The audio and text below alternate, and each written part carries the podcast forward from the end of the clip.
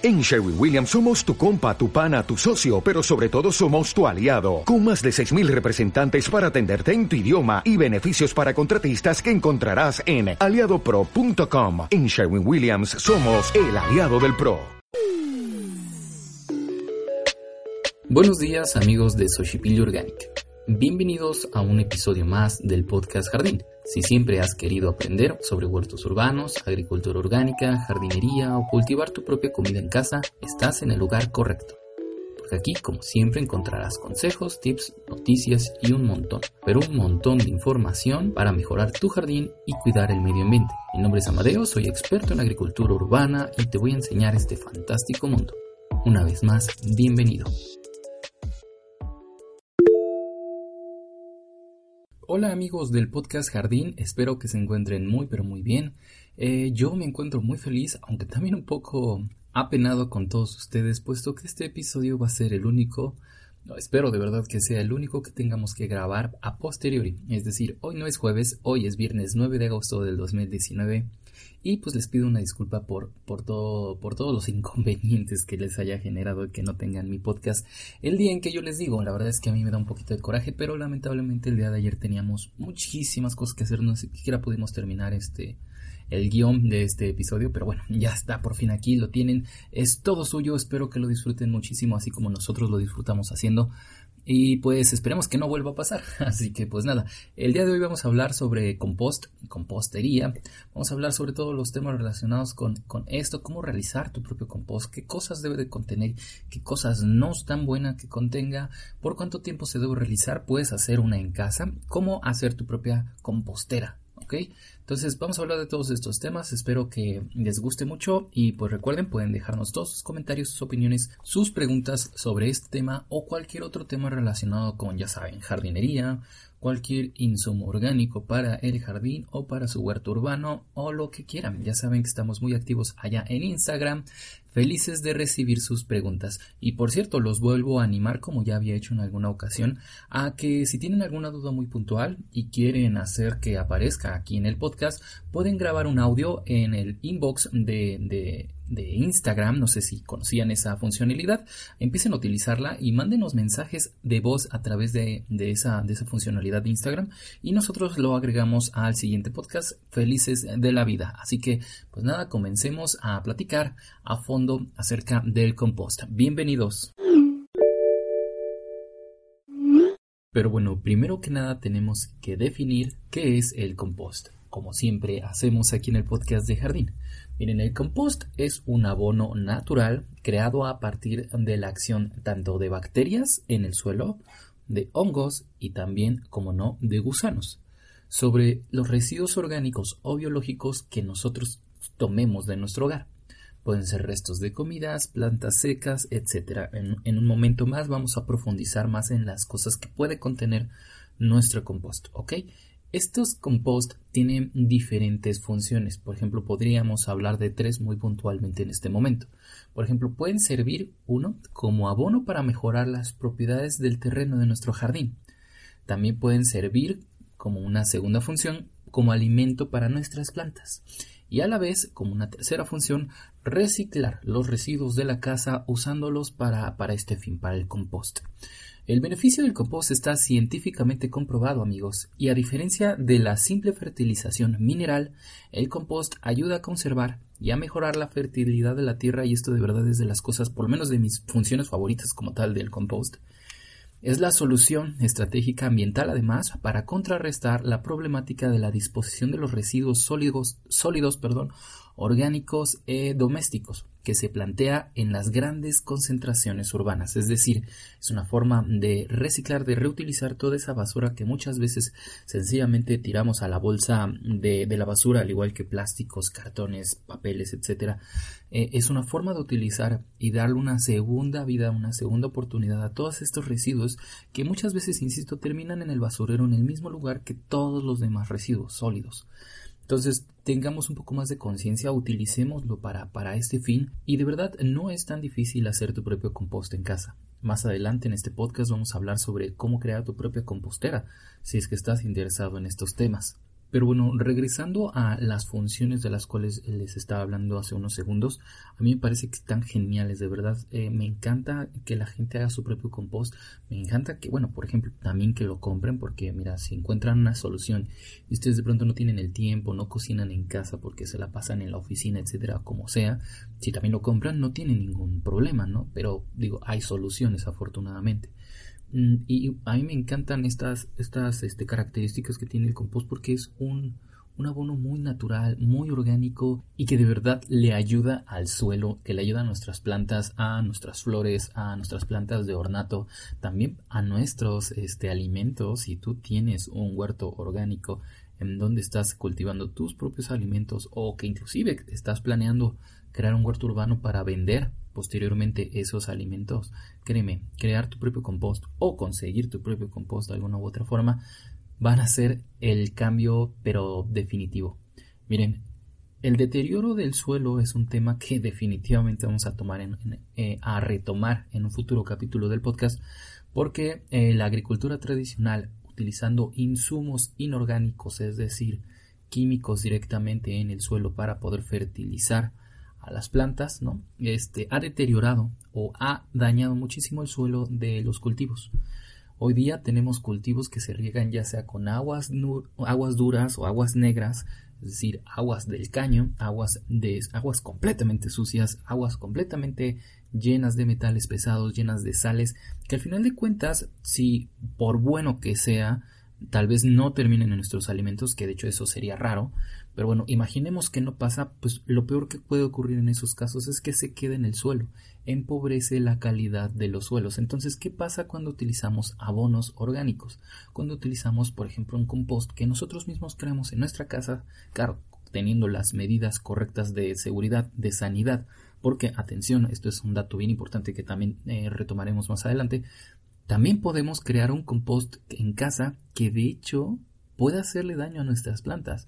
Entonces, sí, sí, sí tiene su ciencia, no es tan complicado, pero sí tiene ciertos factores que tienes que estar tomando en cuenta para evitar que eh, tu compost tenga eh, efectos negativos en tus plantas y sobre todo en el momento de que tus plantas vayan a ser tu alimento o el alimento de alguien, ¿no? O sea, puedes llegar a, a este, a generar ciertos eh, bacterias que pueden llegar a ser negativas para tu alimentación. Es decir, te puedes llegar a enfermar si haces mal un compost, por ejemplo, puntualmente si utilizas heces animales o de otro tipo en este para crear tu compost. Es decir, este tipo de cosas no, no las metamos en el compost. Pero bueno, eso más adelante que me termino enrollando. Estaba hablando acerca de las funciones que me parecen geniales porque de verdad protegen y le enriquecen la calidad del suelo. Por ejemplo, yo recuerdo muy bien que durante la carrera, este, en mi servicio social más puntualmente, hacíamos una técnica de agroecología muy útil para, para tus propios cultivos, para tu jardín, para tu huerto urbano, y se llama cama de cultivo biointensiva. Lo que pasa, la forma en general para hacerla, aunque si les interesa saber más a profundidad ya saben, contáctenme en arroba. Eh, es eh, hacer un surco en el suelo, eh, esa va a ser tu cama, y hacer una este, excavación de 30 50 centímetros y a partir de ahí ir haciendo eh, capas de diferentes compuestos orgánicos, ya sean desechos de comida, verduras, frutas, hojas secas, etcétera. Luego había una capa de huevo, de cáscara de huevo que aporta este calcio y luego también una capa de ceniza que agrega otros elementos. Es decir, y de hecho había más cosas que se le añadía. Recuerdo que también era hojarasca de, de este arroz, si no mal recuerdo. Bueno, tengo por ahí la receta, ya, ya se las vendré a, se, las traeré en algún futuro porque está muy interesante y al hacer este tipo de cama biointensiva, lo que hacemos es nutrir el suelo para que ahora eh, cuando pongamos nuestras lechugas, nuestras plantas este, de ornato, cuando pongamos nuestras calabacitas, nuestras alcachofas, nuestros jitomates en ese suelo, ya esté lo suficientemente nutrido de todos los elementos macro tanto como micronutrientes para que nuestra planta crezcan de la forma más óptima y que además estemos cuidando el medio ambiente, estemos cuidando el suelo, porque el suelo, digo, suena de verdad tonto y tal vez para muchas personas digan, ¿el suelo qué? No, ahí está el suelo, siempre va a haber suelo. Pero no, hay diferentes calidades de suelo y nos lo estamos acabando con las técnicas, con la técnica tradicional de agricultura utilizando este químicos y por eso tenemos que cuidarlo nosotros desde casa, ser la diferencia. Muy bien, ahora platiquemos sobre qué contiene nuestro compost, así como qué cosas no deberíamos de incluir en nuestro compost. Miren, puede, debe más bien contener restos de poda pasto o en general cualquier tipo de materia verde. Es decir, si tenemos pasto, si, si, acabamos de podar nuestras plantas, ese material que todavía está verde nos va a ayudar para añadir nitrógeno a la mezcla. Luego también restos orgánicos de comida, restos de cocina, como por ejemplo cáscaras de huevo, todos los restos de nuestras frutas, los restos de nuestras verduras cuando picamos y dejamos ahí lo que en teoría, por ejemplo, la capa más exterior de la cebolla que viene sucia, la piel de la papa si es que no la utilizamos, por ejemplo, también la parte que tiene la cabeza de las zanahorias, etcétera, todos esos desechos de comida fresca. Aunque de hecho, si estos este, ya no están tan frescos porque los llevamos guardando ahí una o dos, tres semanas, no tiene ningún problema, ¿eh? Y de hecho ya los encontramos en un poco de proceso de descomposición, perfecto, porque de hecho literalmente este proceso de, descomposición, perdón, va a ser justo lo que le va a dar los nutrientes al suelo. Entonces, además de esto, también podemos, debemos de preferencia, añadir material seco marrón, como son papel, cartón, acerrín o jarascas secas ya de, una poda previa que hayamos hecho, o por ejemplo acerrín es muy muy bueno para añadir carbón a nuestra mezcla. También podemos y debemos añadir estiércol de animales herbívoros, esto para acelerar el proceso, puesto que eh, y atención que sea de animales herbívoros como vacas, caballos, conejos que tengamos por ahí en casa. Y porque ellos ya consumieron hojas, ya consumieron este su alimento y desecharon justamente este de una manera descompuesta todos estos elementos que en algún momento comieron. Entonces, por eso también es un muy buen activador para nuestra compost.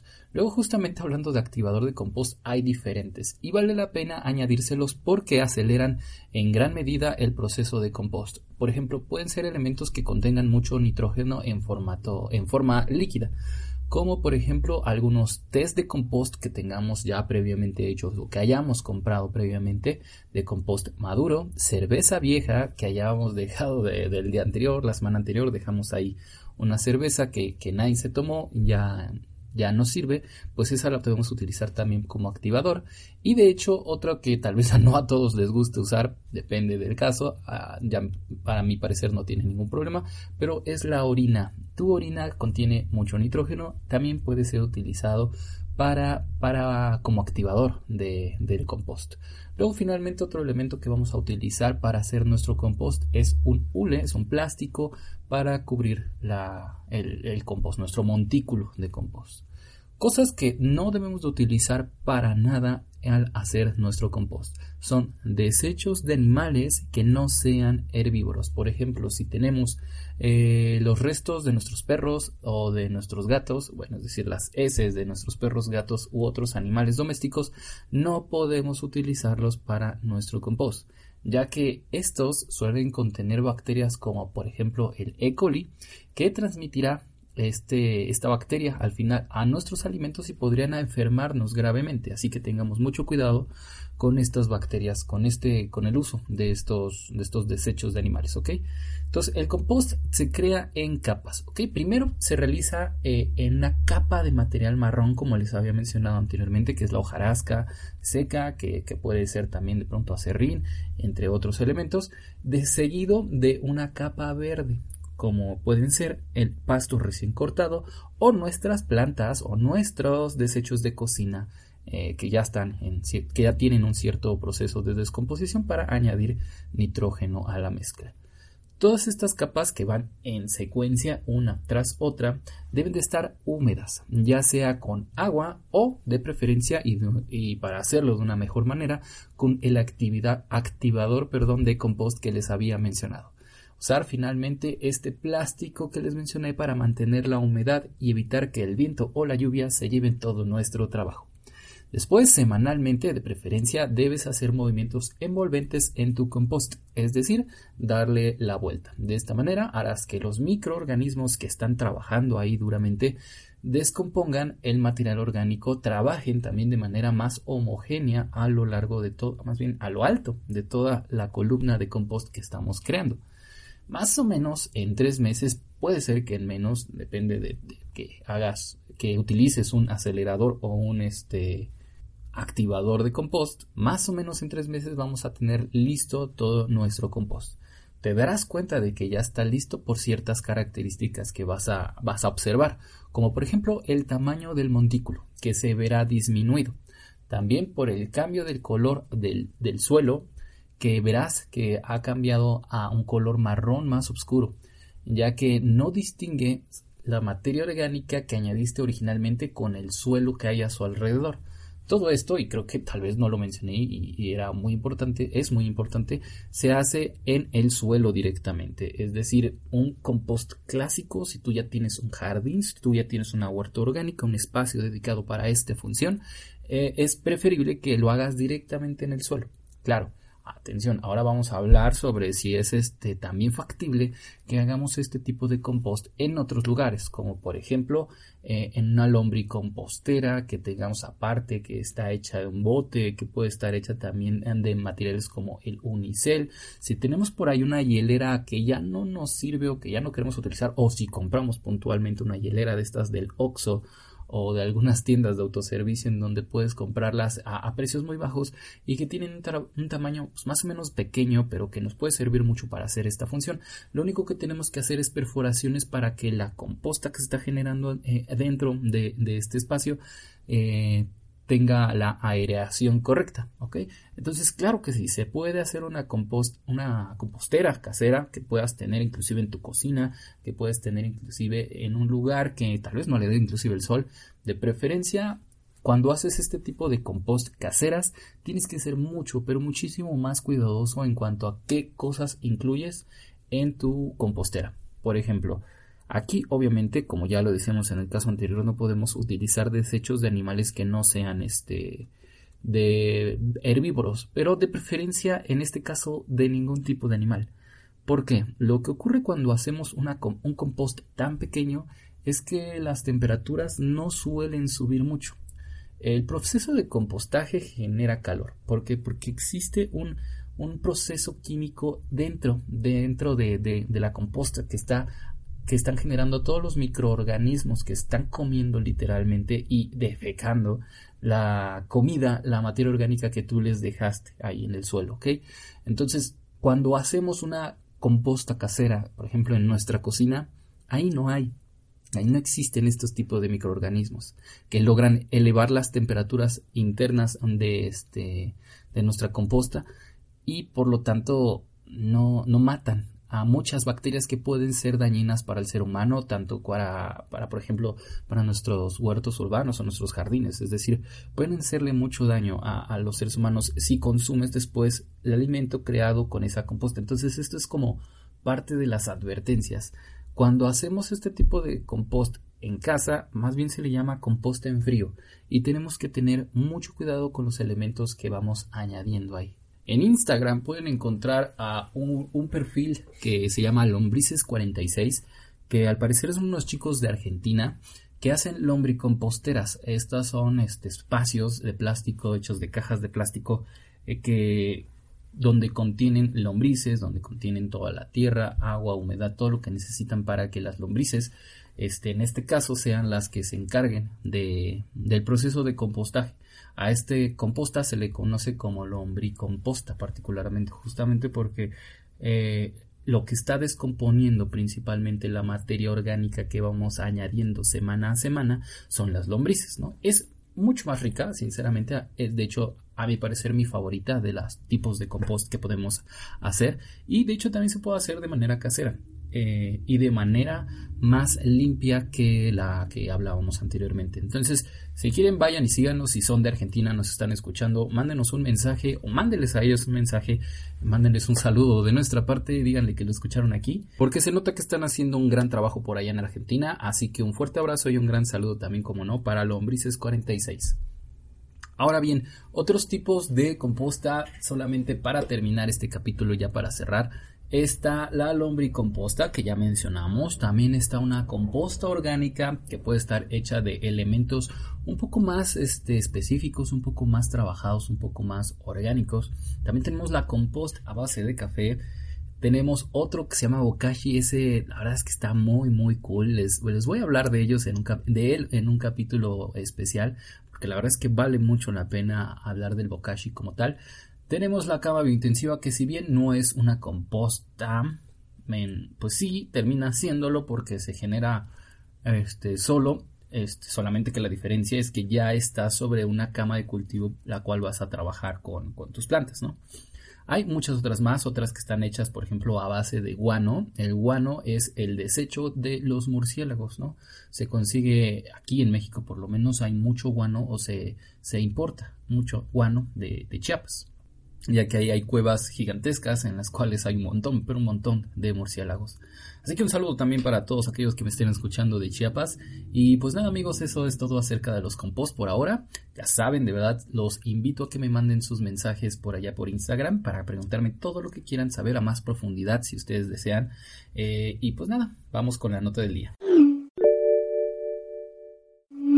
Hoy una nota muy, pero muy feliz. De hecho, una de las que probablemente más feliz me pongan de todas las notas que he dado aquí en el podcast. Ya he dado en alguna que otra ocasión algunas notas que me da de verdad mucho gusto dar. Por ejemplo, la vez que platicamos sobre eh, la prohibición de las bolsas en todo Chile. Eso de verdad, otra vez desde aquí, un aplauso. Hoy justamente vamos a hablar también sobre plásticos, pero sobre mi país, México. Ya lo comentaba también, de hecho, en el episodio anterior, el episodio número 17, que esta normativa estaba en la puerta de nuestro país. Y es que en la Ciudad de México se prohibirá el uso de algunos plásticos a partir del 2020. De algunos plásticos ya veremos poco a poco de cuáles, ¿ok? Alessandra Rojo Vega, diputada de la Ciudad de México por el Partido Verde, dijo, esto es un gran logro para la sociedad civil de que se haya aprobado en el Congreso de la Ciudad de México el uso de popotes y bolsas a partir del 2020.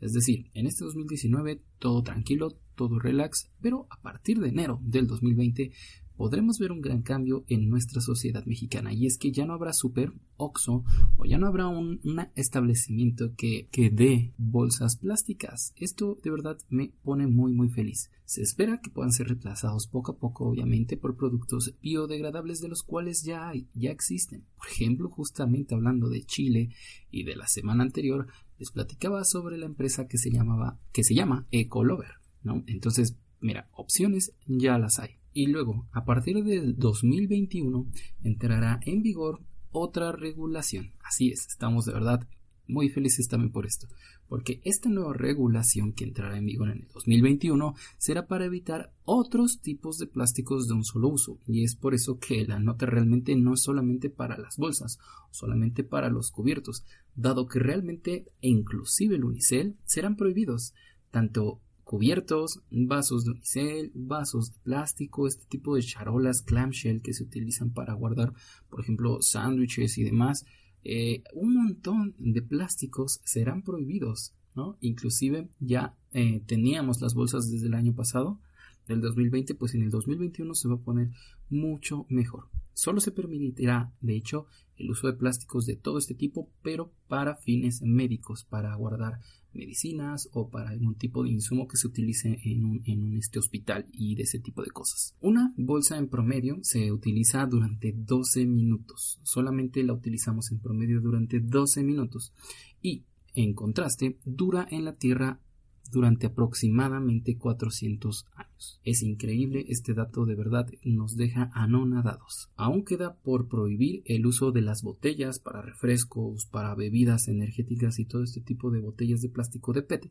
Pero bueno, es un gran paso el que hemos dado en este momento y vamos para allá, vamos justamente para la prohibición también de estos plásticos. Así que vamos avanzando.